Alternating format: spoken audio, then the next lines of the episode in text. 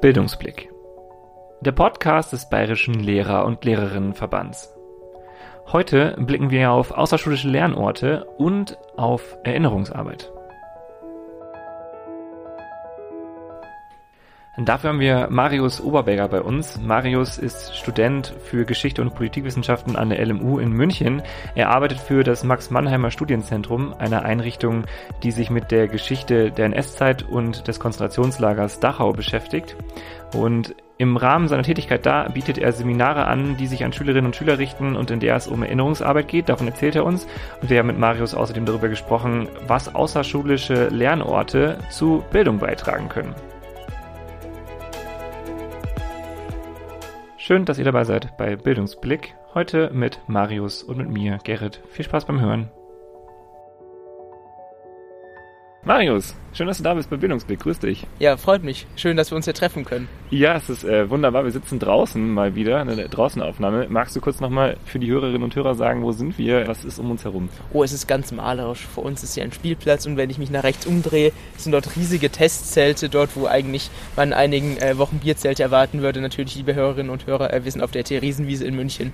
Ja, ich habe mir gedacht, das ist vielleicht ein ganz guter Ort. Ist das was, was man als Geschichtsstudent, ist das ein Ort, wo man gerne ist oder bist du nicht so bayerische Geschichte affin, dass du sagst, das wäre jetzt großartig? Ich, ich, ich, muss mich jetzt leider gleich outen. Bayerische Geschichte ist nicht so meins. Ich gehe eher so auf die gesamteuropäische oder globale Orientierung. Aber natürlich für die LiebhaberInnen unter euch gibt es hier die Bavaria-Statue, die man, wenn irgendwann Corona vorbei ist, sich auch äh, von innen angucken kann. Wunderbar. Dann würde ich sagen, starten wir mit einem Hörer im Speed Dating und du darfst dich vorstellen, du bekommst eine Minute Zeit. Das Speed Dating. Deine Minute. Sag uns, wer du bist. Ja, hallo, ich heiße Marius und bin 20 Jahre alt. Ich studiere in München an der LMU Geschichte, Politik, Wissenschaften, jetzt im vierten Fachsemester, genau.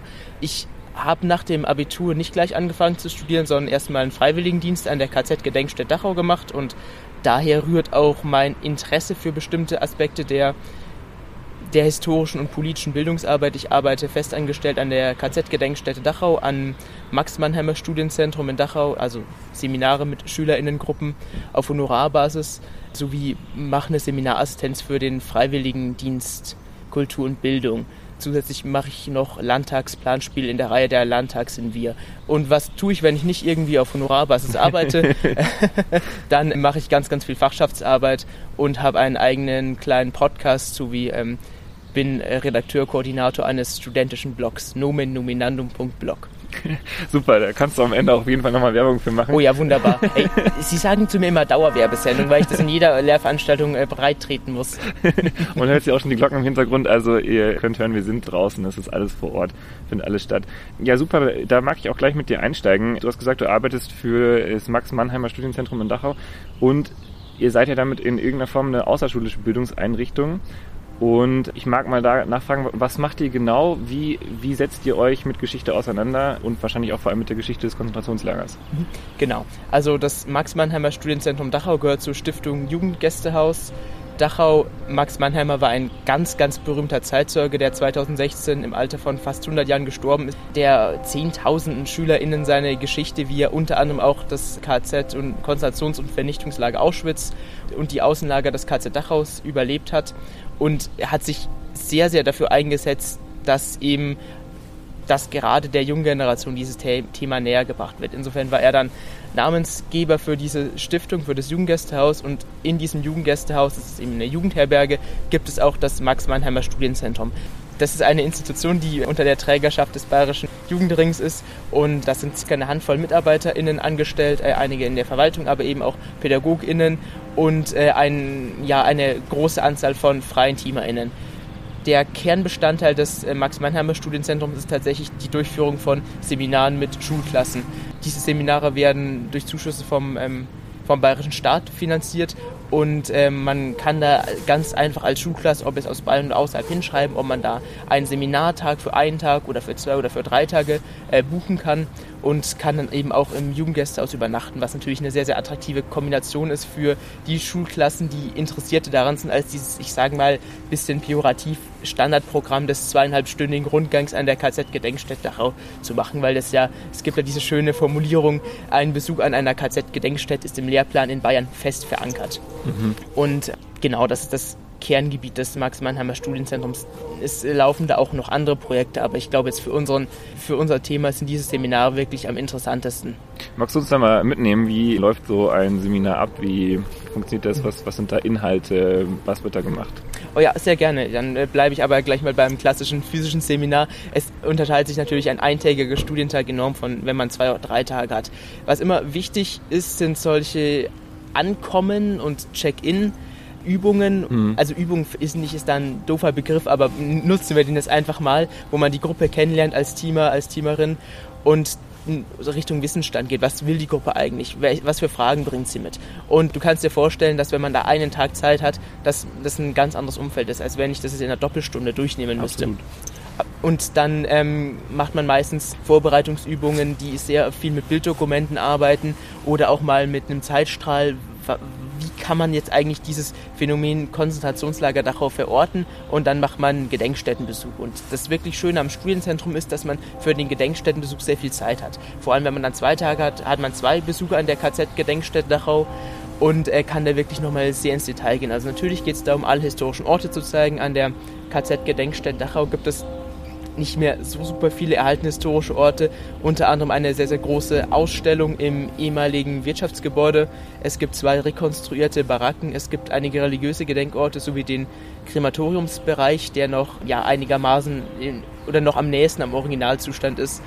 Und ja, es werden es sicherlich einige von euch HörerInnen ähm, die KZ-Gedenkstätte Dachau kennen. Und es geht da natürlich darum, das Gelände kennenzulernen, aber dabei auch immer Wissen zu vermitteln. Und nicht nur Wissen zu vermitteln, sondern gemeinsam sich Aspekte zu arbeiten. Und dann vielleicht ein Beispiel. Man kann im ehemaligen Schubraum, also der Schubraum war der Raum, wo die Häftlinge damals angekommen sind, sehr gut dieses Thema Einlieferungsprozedur machen und diesen Prozess der Entwürdigung. Was passiert eigentlich mit einem Menschen, der zu einem Häftling wird im Konzentrationslager? Was geschieht dort, also rein physisch, aber auch im Kopf der mhm. Menschen? Und solche Sachen finden eben an der Gedenkstätte statt. Dann kann man auch mal die SchülerInnen durch die Ausstellung schicken und da auch mal ein bisschen über die Ausstellung sprechen, was da vielleicht auch man kritisch sehen kann. Stichwort Quellenkritik, aber das brauche ich, das brauche ich an der Stelle, glaube ich, nicht aufzuwärmen. Und ja, wir haben aber auch gerade für die längeren Seminare einige sehr interessante AGs, also wo man dann zum Beispiel Biografiemappen von Überlebenden bekommt und die dann präsentieren kann oder ein Seminar, das ich mit konzipieren durfte, zur Arbeit mit Zeitzeug in den Interviews, wo man dann wirklich sich drei, vier Stunden Zeit nimmt, um mit diesen Zeitzeug in den Interviews als historischen Dokumenten zu arbeiten und da einen konkreten Einzelbiografie erschließt und ein weiteres Thema macht. Also Vielleicht Beispiel Max Mannheimer, der eben in einem Außenlager in Mühldorf arbeiten musste. Er war ja ein jüdischer Häftling. Da kann man dann dieses Thema der Arbeits- oder in Anführungszeichen Arbeit im Konzentrationslager machen, was bedeutet das eigentlich? Mhm. Und so hängen dann häufig diese Methoden mit den Inhalten sehr stark zusammen. Und das ist im Grunde ähm, ja dieses Zusammenspiel aus dem historischen Ort, und der Arbeit im Seminarhaus, die diesen Ort und diese Institution so einzigartig und wie ich finde so gewinnbringend machen. Und dazu ist natürlich auch mehr Zeit und man kann mehr auf die Gruppe eingehen. Und das nehme ich als eine wirklich großartige Chance wahr. Klingt auch sehr erfahrungsbasiert, also so als würde ich das, was ich da erlebe und sehe und äh, erfahre, gleich mit dem verknüpfen können, was ich dann irgendwie noch lerne.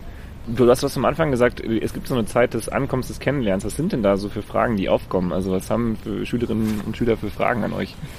Ja, wenn ich ganz ehrlich sein darf, ich, es gibt so ein paar Aspekte, wo ich mir denke, ja, das habe ich jetzt schon zum gefühlten hundertsten Mal gehört. Also was natürlich immer alle sehen wollen, ist die Gaskammer in Dachau, sind die Krematoriumsöfen und so weiter, weil das halt die Bilder sind, die in den Medien sehr präsent sind. Mhm. Was ich aber auch immer wieder hochinteressant finde, ist, wenn dann so super detaillierte Fragen kommen, so, was haben die Häftlinge eigentlich gegessen oder gab es Sex im Konzentrationslager so. Mhm wenn sowas gleich am Anfang kommt, dann ist es interessant, weil die Gruppe mit viel präziseren Erwartungen reinkommt. Das liegt dann auch, muss ich zugestehen, manchmal an dem, was die LehrerInnen an Vorbereitungen da rein investieren. Das ist tatsächlich sehr, sehr unterschiedlich. Aber es kommen auch wirklich viele, viele Gegenwartsbezüge.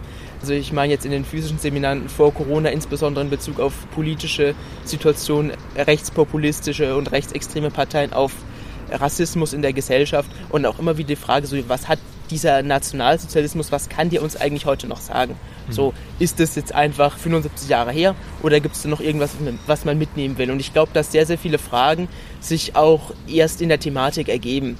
Und das ist das eigentlich spannend, dass man über dass man über die Auseinandersetzung mit dem historischen Thema in einen eigenen Denkprozess kommt und das ist das, was diesen Ort so außergewöhnlich macht. Würdest du sagen, das ist sozusagen der Kern auch eurer Aufgabe, ähm, in, in, vor Ort zu gucken, dass man die Geschichte sich anschaut und den Schülerinnen und Schülern dann eine Möglichkeit gibt, das auch in die Gegenwart zu übertragen? Ich würde sogar noch einen Schritt zurückgehen. Also klar, die Vermittlung von historischem Wissen ist immer die Grundlage oder nicht nur vermitteln, das gemeinsame Erschließen vom historischen Wissen. Es ist natürlich klar, dass so ein Seminar nicht aus Vorträgen besteht, sondern man sich gemeinsam an Material setzt und da was erarbeitet.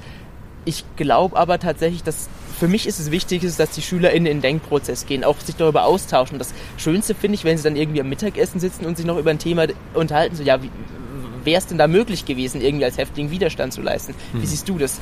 Und dann kommt, glaube ich, diese kommt dieser Gegenwartsbezug in vielen Fällen automatisch. Ich würde nicht sagen, dass ich da immer auf diesen Gegenwartsbezug aus sein muss, weil der von den SchülerInnen selbst kommt. Und das finde ich persönlich besser, als wenn ich da so krampfhaft angehen muss mit irgendwelchen Verschwörungsmythen oder grauenhaften antisemitischen Vorfällen, die natürlich aktuell sind, aber das kommt dann meistens von der Gruppe selbst.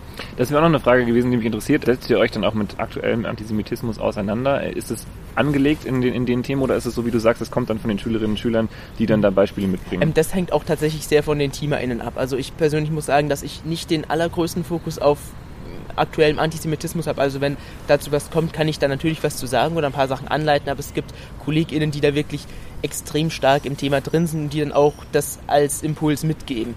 Und dass es eben auch so kein Seminar ist wie ein anderes. Also ich arbeite sehr, sehr gerne mit historischen Materialien und arbeite daran, solche Quellen zu dekonstruieren, auch sehr, sehr gerne mit Täterdokumenten. Und es gibt eben andere Kolleginnen, die machen dann auch gerne so einen Gegenwartsbezug zu Beginn und da eben machen viel zum Thema Antisemitismus, was natürlich ein ganz anderer Zugang ist, als ich ihn habe. Aber ähm, ja, diese Freiheit ist auch was sehr, sehr Gutes an dieser Institution. Mhm. Ja.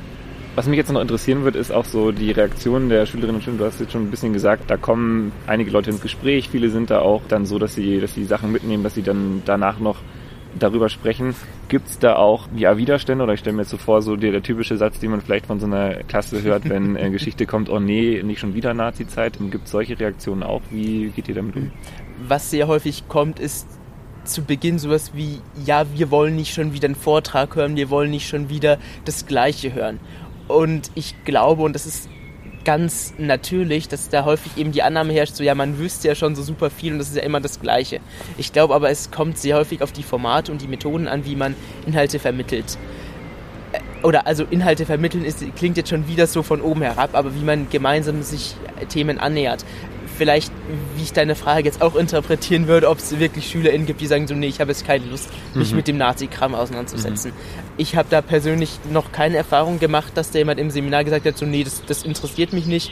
Äh, natürlich kommen da auch die Schulklassen hin, die wirklich dann Bewusstsein für haben, wo auch die Lehrkräfte einen Akzent draufsetzen, ist ja auch ein gewisses Commitment, dass man sagt, gut, ja. wir nehmen jetzt ein, zwei oder sogar drei Schultage her und geben jetzt in dieses Studienzentrum. Es gibt natürlich Personen, die erreicht man nicht so gut, wo man jetzt auch irgendwie nachfragt, so ja, was ist eigentlich, hast du heute keinen Bock, so hm, hm. Das ist verständlich, aus welchen Gründen dann manche Leute nicht so dabei sind. Das ähm, kann sehr verschieden sein, aber ich hatte, wie gesagt, noch nicht einen Fall, wo ich da, da offen gegen so einen Widerstand anreden musste. Es gab mal an der als ich einen Rundgang an der KZ-Gedenkstätte selbst, wo ich fest angestellt bin, gemacht habe, das ist ein anderer Kontext, zweieinhalb Stunden, irgendwie so ein Fall, wo dann am Ende kommt, ist so, ja, aber eigentlich, ich, ich, ich, ich sehe schon den Punkt, das ist ja alles ganz schlimm und so, aber was heißt denn jetzt heute? So, das ist dann häufig so eine, so eher, eher so eine Fragehaltung. Und ich äh, finde, das Schlimmste, was ich in der Situation machen könnte, ist, dieses Statement zu verdammen und zu sagen, so, nee, das, das, das hat hier keinen Platz, mhm. sondern dem den Raum zu geben und das an die Gruppe zurückzugeben. Und dann kommt man in wahnsinnig interessante Gespräche darüber. Ja, aber es gibt auch ähm, Fälle von Geschichtsrevisionismus oder wo auch KollegInnen Opfer von äh, ja, Anfeindungen oder so geworden sind. Das will ich nicht bestreiten. Das ist mhm. da ganz wichtig, dass man eben als Team solidarisch zueinander ist. So, ich meine, wenn ihr jetzt irgendwie googeln wollt, dann geht mal einen KZ-Gedenkstätte Dachau und irgendwie, ähm, ja, rechtsextreme Vorfälle oder so. Es gibt da einige Beispiele, denen ich jetzt hier keinen größeren Raum geben möchte, ja. weil ich das schade finde, dass da unsere Arbeit so von, von ähm, überstrahlt wird in manchen Fällen. Ja. Du hast jetzt auch schon gesagt, dass es sehr auch am Engagement der Lehrkräfte liegt. Da gibt es einige, die sehr engagiert sind, die dann diese Zeit auch einräumen. Was sind denn das denn für Schulklassen, die zu euch kommen? Also was sind das für Altersstufen? Was sind das für Schulformen? Mhm. Ah, äh, ja, äh, gut, dass du mir die Möglichkeit gibst, zu präzisieren. Das ist wirklich sehr, sehr bunt gemischt. Also das Jüngste, das wir im Studienzentrum haben, ist die neunte Klasse. In der Gedenkstätte selbst hat man mittlerweile die Regelung so ein bisschen aufgeweicht, dass man auch achte Klassen stellenweise da hat. Aber es sind wirklich meistens neunte und zehnte Klassen, manchmal auch elfte, zwölfte sowie auch manchmal Berufsschulen oder Auszubildende oder Freiwilligendienstleistende mhm. oder aus anderen Kontexten. Ach so, ja, und zu den Schulformen, da ist tatsächlich alles mit dabei. Also so die meisten, würde ich sagen, numerisch sind schon Gymnasien, aber es sind auch viele Realschulen, auch Mittelschulen dabei, wie gesagt, auch weiterführende Schulen. Und das hängt auch sehr viel von den, ich sage mal, Bindungen ab, die man als Schulklasse zum Studienzentrum aufbaut, weil wenn dann irgendwie ein Jahrgang mal da war und dann die Erfahrung wirklich sehr, sehr positiv ist, dann kommt der nächste mhm. wieder. Und ja, dann gibt es eben wirklich Gruppen, die sind da quasi Stammgäste seit 15 Jahren und auch LehrerInnen, die sich dann freuen, wenn sie wieder ins Studienzentrum kommen können. Und ja, ist äh, insofern recht bunt gemischt und natürlich unterscheidet sich, und das brauche ich euch, glaube ich, nicht zu erzählen, die arbeiten mit einer neunten Mittelschulklasse ganz immens von der zwölften Klasse Gymnasium.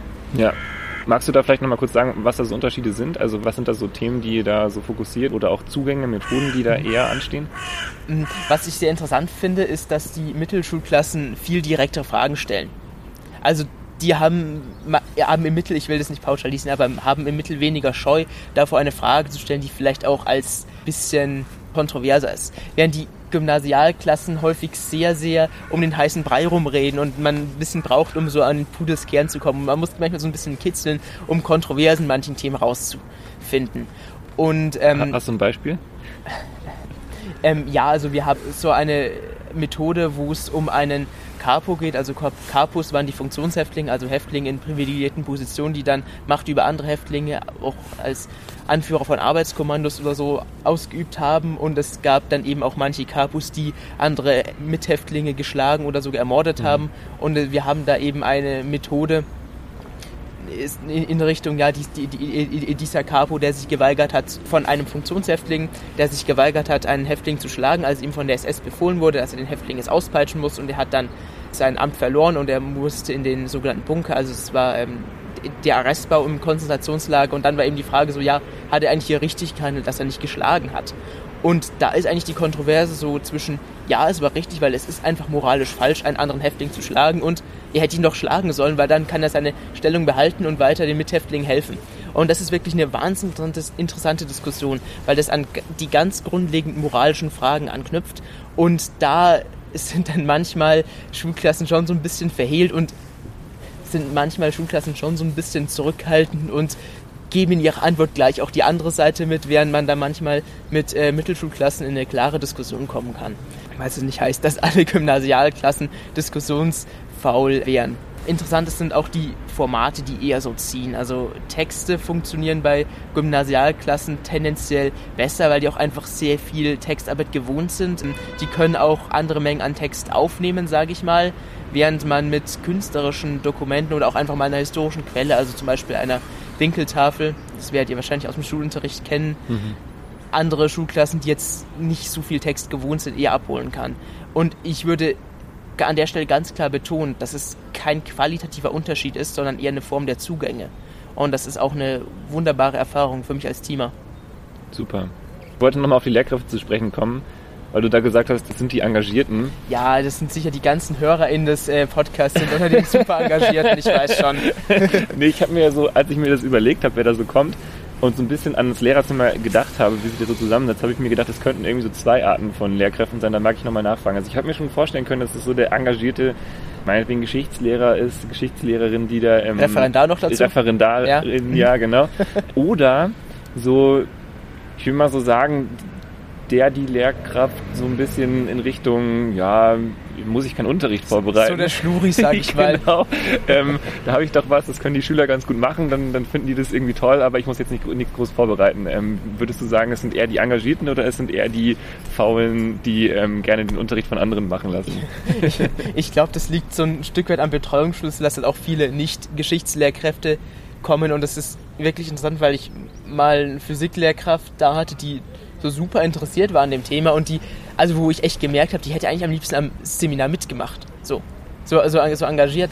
Aber ähm, es gibt dann eben auch Fälle, wo man halt schon merkt, ja, die Lehrkräfte, die waren vielleicht auch schon 15 Mal an der Gedenkstätte und 10 Mal im Studienzentrum und irgendwie ist es für sie dann halt auch nichts Neues mehr. Mhm. Vielleicht so, ich habe den Eindruck, dass die Lehrkräfte, die zu uns kommen, relativ jung sind, verhältnismäßig, was natürlich daran liegen kann, dass die Schulen vielleicht gerade die jüngeren Leute dahin schicken, dass sie das mal sich angucken können. Also im, im Seminarraum selbst nehmen die Lehrkräfte nicht teil, das ist auch einfach wichtig im Sinne von einer geschützten Atmosphäre, weil mhm es sich doch klar von dem, was man in der Schule lebt, unterscheiden soll, ähm, während die Lehrkräfte selbst an den Rundgängen dann teilnehmen können oder sich das Gelände in der Zeit auch selbst anschauen. Und ja, also es ist auch ein Stück weit fließen und ich würde jetzt auch nicht, wenn jetzt eine Lehrkraft da am Anfang äh, einfach nur Hallo sagt und meint, ja, wie, ähm, wir teilen jetzt, wie teilen wir die Gruppe auf und dann ist man fünf Minuten mit der Vorbesprechung fertig, ist es auch okay. Also was natürlich unangenehm ist, ist, wenn einem jemand reinquatschen will, aber das passiert eigentlich nicht so die äh, wissen, dass wir da die kompetenten Personen sind und äh, das ist dann auch gut so. Also man kann eigentlich mit allen Lehrkräften zurechtkommen, wobei es natürlich dann auch welche gibt, mit denen man sich dann am Mittagessen gern noch länger unterhalten hätte, weil die so super interessante Ansichten dazu auch haben und es sehr, sehr bereichernde Gespräche sein können. Mhm. Ja, also vielleicht ist da auch ein Hörer, eine Hörerin von euch dabei. die dann zu euch kommen. Ja, genau. Wir hoffen es. Da jetzt gleich, gleich anschließend, ist es dann in Ersatz für Geschichtsunterricht oder ist das was anderes? Ist das eine Ergänzung oder was ganz anderes? Das ist eine Ergänzung und eine Weiterführung. Also wir arbeiten schon viel mit historischen Quellen, also das ist auch vielleicht so ein Steckenpferd von mir, dass ich sehr, sehr viel mit Quellen arbeite, also mit Schreibstubenkarten, also den Karten, die zu jedem Häftling in der Schreibstube angelegt wurden, wo einige Informationen drauf waren, wie angegebenes Geburtsdatum, was auch nicht immer richtig ist, äh, oder Wohnort oder in Anführungszeichen Haftgrund Außenlager oder, oder der Ort, wo die Häftlinge arbeiten mussten und so weiter. Das ist interessant, sowas zu dekonstruieren. Das ist im Grunde Quellenkritik, was man ja auch im Geschichtsunterricht lernt. Oder wenn man halt wirklich mal mit einem, das ist wirklich unter Gymnasialklassen richtig unbeliebt, mit einem Gedicht zu arbeiten. Ich glaube, die sind mhm. alle vom Deutschunterricht gebrandmarkt. Mhm. Ich, ich weiß nicht, was da los ist. Ich bin immer richtig enttäuscht, weil ich total viele Gedichte eigentlich habe und die nicht so richtig zünden. Da muss man wieder andere Methoden nehmen. Aber zurück zur Frage. Warum ist es nicht einfach nur Geschichtsunterricht, ganz einfach, weil es nicht darum geht, es geht auch im Geschichtsunterricht nicht darum, Wissen zu reproduzieren. Aber dieser weiterführende Aspekt bis hin zum ähm, Gegenwartsbezug, der eben von den Teilnehmern häufig selbst hergestellt wird, ist was ganz anderes und auch die Tatsache, dass das Seminar von den Teilnehmern quasi konzipiert wird. Wenn die Leute sagen so, uns interessiert das Thema Arbeit im KZ überhaupt nicht und wir wollen jetzt dafür ganz, ganz viel biografisch arbeiten oder ganz viel zum Thema Kinder im KZ erfahren, dann können wir das bieten das ist, glaube ich, ein entscheidender Unterschied zum Geschichtsunterricht und ich bin sehr froh, dass ich keinen Lehrplan habe. Klar, also es gibt bestimmte Dinge, die man im Seminar dann schon machen muss, aber das ist wirklich sehr, sehr rudimentär. Also es ist ein geschichtliches Thema, aber eine andere Herangehensweise, würde ich sagen. Eine Herangehensweise, die mehr auf das Individuum abzielt, die mehr auf, ja, neuerdings sagt man mehr Empowerment dazu, auf Handlungsmöglichkeiten und auch im weitesten Sinne, ja, eine gesellschaftliche und politische Einordnung. Mhm. Ist das so eine Zusammenfassung für euer Verständnis von Erinnerungsarbeit oder magst du uns das nochmal, magst du uns die nochmal liefern, so in ein paar Sätzen? Wie kann man das gut knackig zusammenfassen? Äh, Was ist Erinnerungsarbeit bei euch? Also äh, äh, euer Verständnis würde ich nicht sagen, ich kann jetzt mein Verständnis ja, dafür geben. Gerne. Mein Verständnis von Erinnerungsarbeit ist die Verbindung von Geschichte und Gegenwart, das Bewusstsein dafür, dass wir alle von historischen Kontexten geprägt sind, wie von gesellschaftlichen Kontexten und dass Geschichte nicht einfach passiert, sondern Menschen handeln in der Geschichte. Es ist nicht einfach, ja, Hitler kommt jetzt hier mit dem Nationalsozialismus und wie man ja lange erzählt, die Deutschen werden dann verführt oder so oder diese ganzen, ganzen Märchen. Mm, wir müssen uns als Handlungsträger in unserer Gegenwart begreifen und dafür ist die Geschichte einfach das Feld, das so unglaublich gute Fallbeispiele bietet. Und dieses Verständnis von mir, von dir, von euch allen als BürgerInnen einer Gesellschaft, die eine Verantwortung haben und die im Bewusstsein ihrer eigenen Verantwortung handeln und handeln müssen. Das ist das, was für mich Erinnerungsarbeit darstellt. Und deshalb würde ich sagen, Erinnerungsarbeit ist eine politische Aufgabe, keine parteipolitische Aufgabe, versteht sich, sondern eine allgemeinpolitische, die, wo es sehr, sehr viel um Werte geht und äh, sehr viel um große Kontexte ich habe jetzt auch so den Eindruck gehabt, als es zusammengefasst ist, dass, dass es gar nicht mehr so um Geschichte geht, sondern eher so um eine Art von Demokratiepädagogik auch, da auch so ein, so ein Verständnis, so ein, so ein mhm. Handlungsraum zu eröffnen und zu zeigen, wo die Handlungsmöglichkeiten sind. Schön. Genau, ähm, das vielleicht noch, um das nachzuschieben, ich finde es wichtig, dass wir Erinnerungspolitik nicht nur als ein, das wollen wir nicht, nie wieder Nationalsozialismus, nie wieder Krieg oder so ähm, definieren, sondern auch, was wollen wir eigentlich gestalten? Da ist natürlich Demokratiebildung, bitte nicht Demokratieerziehung. Ich finde den Begriff Erziehung in Bezug auf Demokratie ganz furchtbar. Mhm. Demokratiebildung und ähm, Verständnis für Werte und auch Verständnis für das Individuum. Man lernt verdammt viel über sich selbst, wenn man sich mit der Geschichte auseinandersetzt. Da mag ich jetzt auch nochmal nachfragen. Eigentlich wollte ich das Thema jetzt schon ein bisschen abrunden, aber da möchte ich jetzt nochmal anschließen. Was, was sind denn da so für Sachen, die bei Schülerinnen und Schülern da entstehen? Also wenn ihr in diese, in diese, diese Gespräche dann auch kommt, was hast du da so ein Beispiel, was für, was für Handlungsspielräume die da entdecken oder mit was für Ideen die dann da rausgehen, was sie sozusagen auch im Jetzt tun können? Hochinteressant ist dieses Thema, wie die Zivilbevölkerung in der Stadt Dachau mit dem Lager umgeht. Das Lager war ja kein Geheimnis, also es gab ja Wegweisen der Stadt ähm, zum Konzentrationslager, es stand in den Schlagzeilen, was genau in dem Lager passiert ist, hat man natürlich versucht zu verschleiern, äh, aber es gab sehr viele Kontakte zwischen der Stadt und dem Lager, vor allem auch durch die SS-Leute. Es gab ein riesiges SS-Ausbildungsgelände neben dem ähm, Häftlingslager. Und das ist dann interessant, wenn man wenn man dann hört, dass es BürgerInnen gab, die Fotos gemacht haben von Häftlingen, die da ein Straßenbaukommando machen mussten in der Stadt. Oder von BürgerInnen, die dann ähm, ja, Unterstützung geleistet haben. Aber auch von, dann stellt sich natürlich die Frage, was ist mit den Menschen, die da eben nicht so gehandelt haben. Das eben natürlich die Mehrheit ist. Und es mag vielleicht eine als Historiker gesehen eine recht naive Frage zu sein, dieses, was hätte ich damals gemacht? Aber ich glaube, das ist eine Frage, die dann indirekt immer mitschwingt. Hm. Und aber auch dieses Verständnis, dass nicht von heute auf morgen da ein Regime errichtet wird, das sofort äh, sechs Millionen Juden ermordet. So, das ist, ein, ist eine Eskalationsspirale, die 1933 mit Alltags Schikanen mit brutalsten antisemitischen, rassistischen Übergriffen beginnt und sich dann immer weiter steigert, bis man dann in der Situation ist, wo dann jüdische MitbürgerInnen äh, millionenfach ermordet werden. Und dass sozusagen Nationalsozialismus nicht immer nur heißt Auschwitz und, ähm, und Holocaust bzw. Shoah, sondern dass das in vielen kleinen Dingen anfängt und dass eben auch Rassismus und zum, oder zum Beispiel Antisemitismus Dinge sind, die heute eine Bedeutung haben. Hm. Ja, das sind wir, glaube ich, wieder ganz aktuell dann auch, ja. Ja. Okay, super. Ich glaube, ich habe das Gefühl, das haben wir ganz gut abgedeckt, dieses Themengebiet. Und Hast ich habe so ein Eindruck? Verständnis. Ja, also für mich als Laie. Wenn man wenig weiß, dann hat man ja immer das Gefühl, dass man es verstanden hat. Das ist ja das Gute. Magst du vielleicht nochmal einmal ganz kurz, und mich das auch noch interessiert, dein, nochmal noch mal so dein, dein, dein persönlichen, dein persönliches Engagement da äh, mit, mit reinbringen? Warum hast du dich damals auch für, für dieses Gebiet entschieden als FSJler und warum ist das was, wo du dich mit auseinandersetzen willst? Das war damals nach meinem Abi eine recht pragmatische Entscheidung, muss ich sagen. Also es gibt nicht so viele Institutionen, wo man mit Geschichte arbeiten kann als Freiwilliger und da hat es natürlich die Gedenkstätte Dachau angeboten. Ich hatte schon immer ein großes Interesse an Geschichte und ich muss sagen, ich dachte mir eigentlich in der Schule auch immer so, ja, hm, Nationalsozialismus, da weiß ich doch eigentlich schon alles. Und natürlich hat sich das als grotesk falsch mhm. herausgestellt. Und ja, dann bin ich da so ein Stück weit hängen geblieben. Und was dabei eine ganz entscheidende Rolle gespielt hat, ist, dass ich sehr viel über mich selbst gelernt habe in diesem Jahr. Dass es mir einen riesen Spaß macht, mit SchülerInnen, mit, auch mit Erwachsenen zu arbeiten, in dieser, in dieser pädagogischen Arbeit, historische oder politische Bildungsarbeit und dass ich in dem Bereich einfach weitermachen wollte. Und dann hat sich das eben ergeben, dass ich auch zum Max-Mannheimer Studienzentrum gestoßen bin und noch eben ein paar andere Projekte. Und das ist einfach ein wunderbarer Bereich, wo ich meine, wo ich mein Studium und ähm, mein, ich würde wirklich sagen, diese Teamerinnentätigkeit ist auch ein zivilgesellschaftliches, bürgerliches Engagement, auch wenn es gleichzeitig ein Beruf ist, wo ich das verbinden kann und eben auch meine Qualitäten, wie ich hoffe, sinnvoll einbringen kann. Schön, super. Ja, freut mich. Ich würde sagen, wir schieben an der Stelle eine Frage oder Runden ein. Kaffee oder Tee? Rotstift oder Grünstift? Fisch oder Fahrrad? Entweder oder, deine Wahl. Du bekommst zwei Sachen, darfst dir was aussuchen und bitte gib auch eine kurze Begründung. Wunderbar. Erste Frage: Podcast oder Zeitung? Zeitung. Ey, I'm sorry, ich lese einfach viel zu gerne dafür. Ist ja vollkommen okay. Nee, nur weil du auch äh, ja selber ähm, in, in, in Redaktionen sitzt von beidem. Okay, alles klar. Im Studium Hausarbeit oder Klausur? Hausarbeit, immer Hausarbeit, Klausuren sind im Geschichtsstudium sowas von unnötig und also man lernt dabei nichts. Ich kann wirklich nur appellieren, Hausarbeiten und Essays sind das, wo man wirklich lernt, sich mit dem Fach auseinanderzusetzen.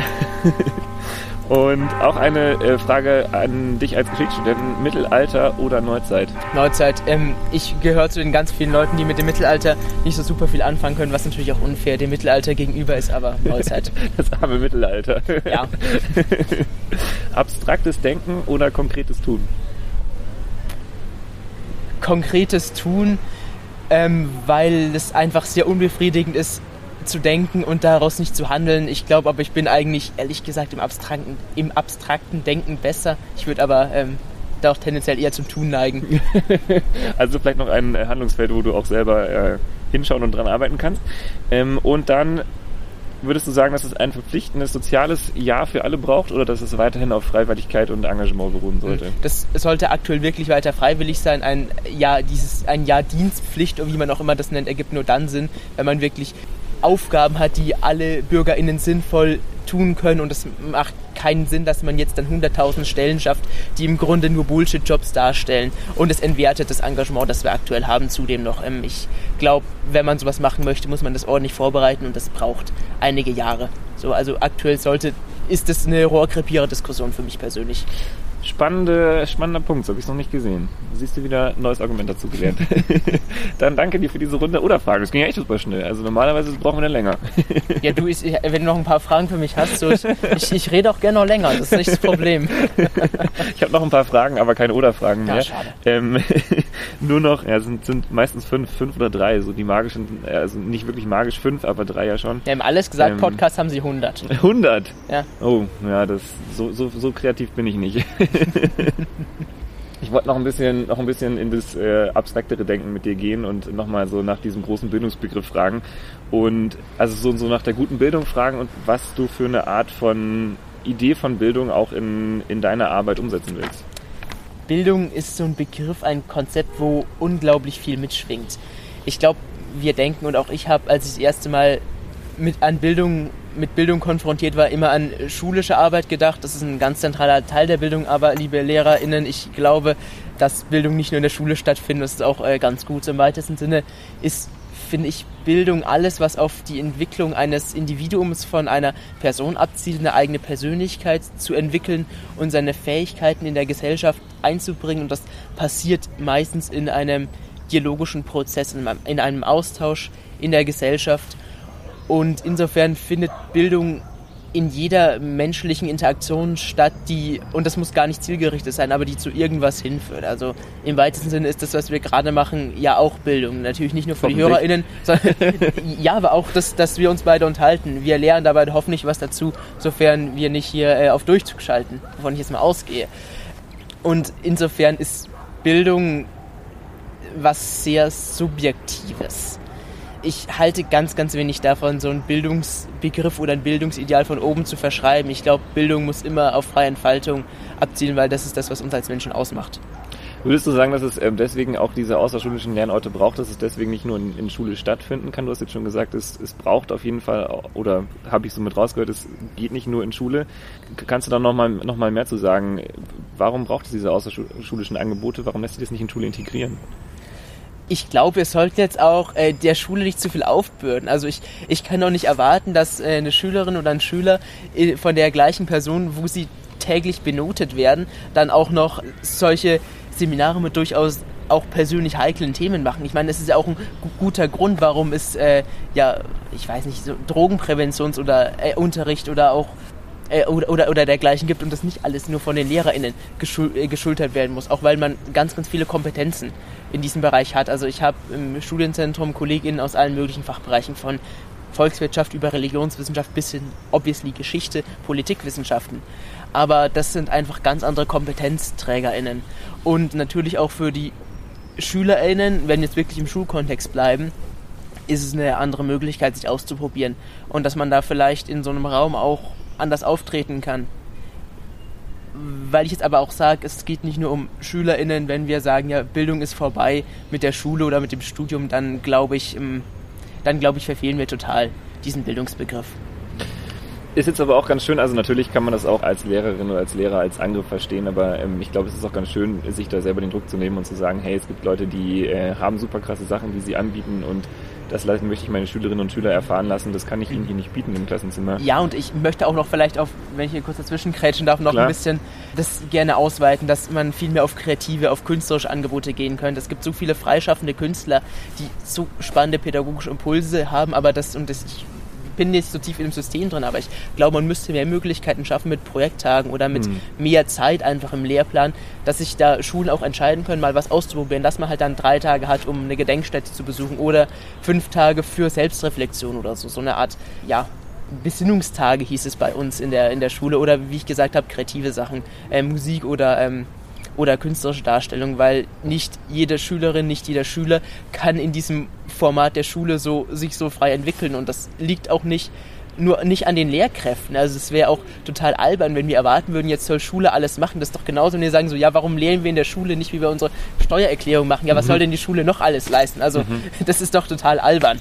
Ja, Nee, das ist eine schöne Perspektive. Ich glaube, es macht sehr viel Sinn zu sagen, ich hole mir da Expertise auch immer wieder von aus und ich gehe auch immer wieder woanders hin. Und genau. lasse Schule nicht nur in, in diesem Gebäude stattfinden, die oder, oder Bildung nicht nur in diesem Gebäude stattfinden, das Schule heißt. Und es ja nicht nur Perspektive von außen einholen, sondern in die Interaktion treten. Ja. Und darum geht es ja immer. Also wenn ich sage, Input von außen einholen, klingt das so, als kommt da irgendwie ein Referent an die mhm. Schule und erzählt jetzt hier, hier drei Stunden was über monologische und dialogische Erinnerungskultur, dann haben das die SchülerInnen verstanden und äh, Ende damit. Aber so funktioniert das ja nicht. Du brauchst ja den dialogischen Prozess.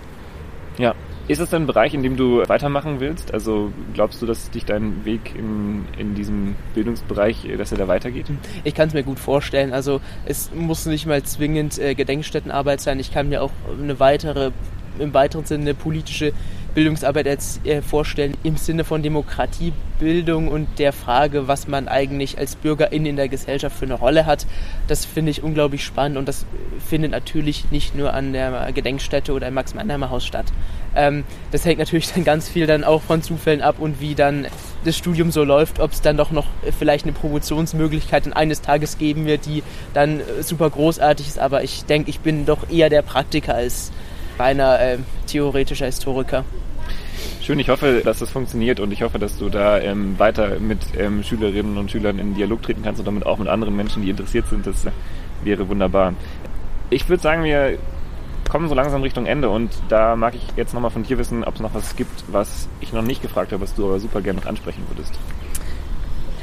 Jetzt erwischte mich auf dem falschen Fuß. So ist, hat man die ganze Zeit zu viel geredet, aber ähm, was ich vielleicht noch sagen wollte zur Erinnerungskultur. Ich habe schon angesprochen, es geht ganz viel darum, Handlungsperspektiven sich anzugucken und neben der total wichtigen und nicht zu vergessen Opferperspektive auf die TäterInnen und sogenannte Bystander zu gucken. Was ein weiteres sehr, sehr spannendes Feld ist, ist eigentlich, wie erinnert wird. Also es gibt da das Konzept des dialogischen Erinnerns von der sehr klugen, aber fast unlesbaren Frau Aleida Erstmann, die da sehr grundsätzliche Forschung in dem Feld angestellt hat und wie sich eigentlich Gedächtnis konstituiert und welche Perspektiven eben Erinnerung auch für Europa hat. Dass es nicht darum gehen soll, einfach nur nationale Erinnerungen nebeneinander zu stellen oder dass sich das alles konterkariert, sondern dass man auch gemeinsame Erzählungen schaffen kann. Und das ähm, finde ich einen total spannenden Punkt. Es gab letztes Jahr im Bundestag, das ist leider von der Öffentlichkeit fast unbeachtet geblieben, einen sehr weitreichenden Beschluss, nämlich dass ein Denkmal für die Opfer des nationalsozialistischen Vernichtungskrieges in Europa geschaffen wird. Das heißt nicht zum Beispiel nur Sowjetunion, nicht nur Polen, sondern wirklich ganz Europa. Und das ist ein ganz neues Konzept, das ich mit großem Interesse verfolge.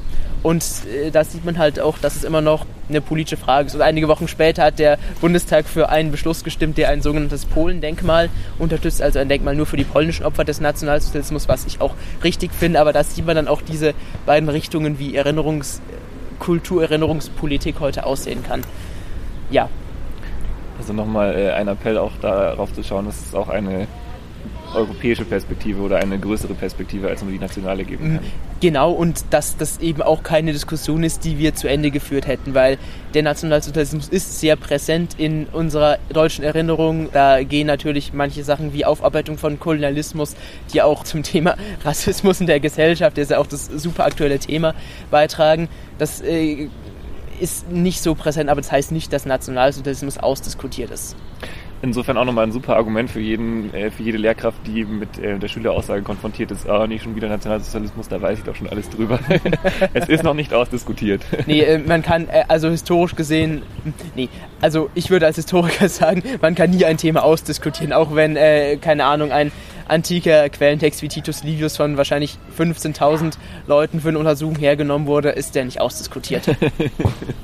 Das muss man jetzt nur noch den SchülerInnen irgendwie interessant vermitteln. Ja, und, und ich glaube, da ist auch immer das, die, die, so, eine, so eine gewisse Frustrationstoleranz ja auch nötig. Er, er hat mich damals äh, sehr gefrustet, als ich an die Uni gekommen bin. Es gibt dann halt eben nicht diese klare Antwort, die ich lerne, sondern es geht halt immer weiter und ja, ähm, ich ja. muss da immer offen für sein, dass sich auch Dinge verändern und dass vielleicht auch neue Sachen irgendwie wieder aufkommen, die ich noch mhm. vorher gar nicht wusste. Ja.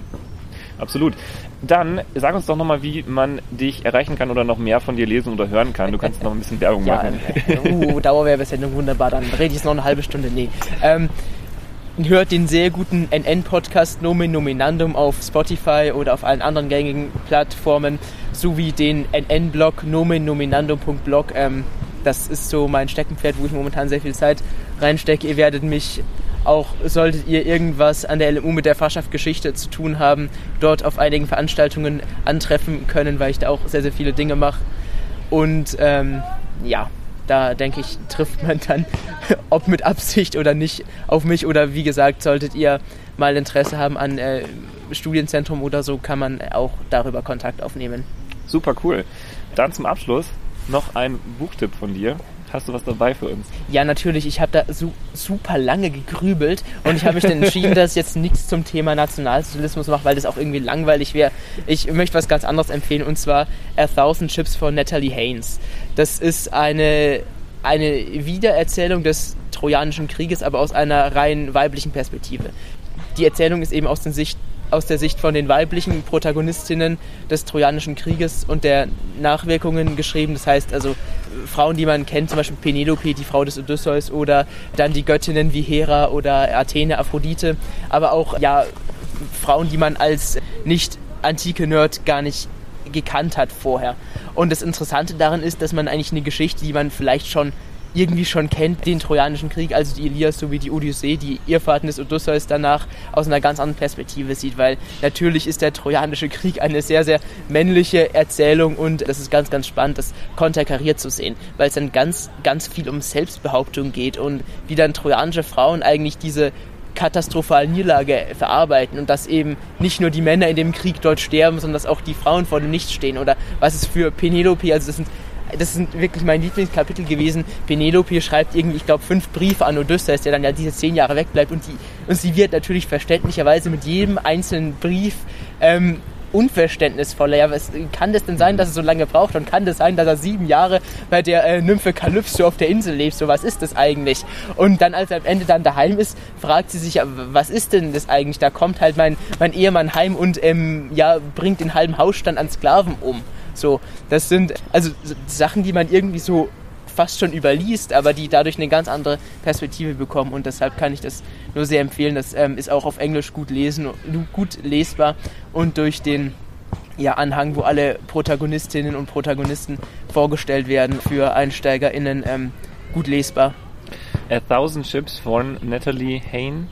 Natalie Haynes. Natalie Haynes. Okay, wunderbar. Dann vielen Dank dir für diesen Buchtipp. Ich glaube, es ist ganz gut, das auch abzuschließen, weil ähm, jetzt wird der Spielplatz belebter und jetzt werden hier schon äh, die ersten Fußballspiele ausgetragen. Ich, also ich glaube, wir müssen ich. Schon. Ja, es ist sehr schade, sehr schade. Hat mich äh, sehr gefreut, dass ich hier sein durfte. Schön, dass du da warst, Marius. vielen Dank dir für deine Eindrücke, deine persönlichen Geschichten und die Zeit, mit uns auf Bildungszuschauen. Ja, sehr gerne. Alles Gute euch. Ebenso dir auch. Tschüss. Schön, dass ihr diese Woche in Bildungsblick reingehört habt. Wir machen in zwei Wochen weiter. Bis dahin habt ihr noch ein bisschen Zeit und könnt doch mal auf dem Blog von Marius und seinen KommilitonInnen vorbeischauen. nomennominandum.blog ist da die Adresse. Da findet ihr Podcast und weitere schriftliche Informationen, alles was ihr braucht. Und ihr könnt natürlich auch die Zeit nutzen, um mit uns in Kontakt zu treten. Gerne Bescheid sagen, was ihr für Wünsche, Themen, Anregungen, Ideen, Kritiken habt. Ähm, schickt uns das Ganze gerne an bildungsblick.bllv.de oder auf Instagram, da heißen wir Bildungsblick. Und natürlich freuen wir uns auch sehr darüber, wenn ihr uns weiterempfehlt oder uns in sozialen Medien folgt und liked und abonniert auf Spotify, ähm, sonst wo, damit wir auch noch ein bisschen präsenter werden und unsere Arbeit ein bisschen nach draußen tragen können. Vielen Dank dafür. Bildungsblick. Der Podcast des Bayerischen Lehrer- und Lehrerinnenverbands. Wir hören uns in zwei Wochen wieder. Bis dahin macht's gut, ihr Lieben. Ciao.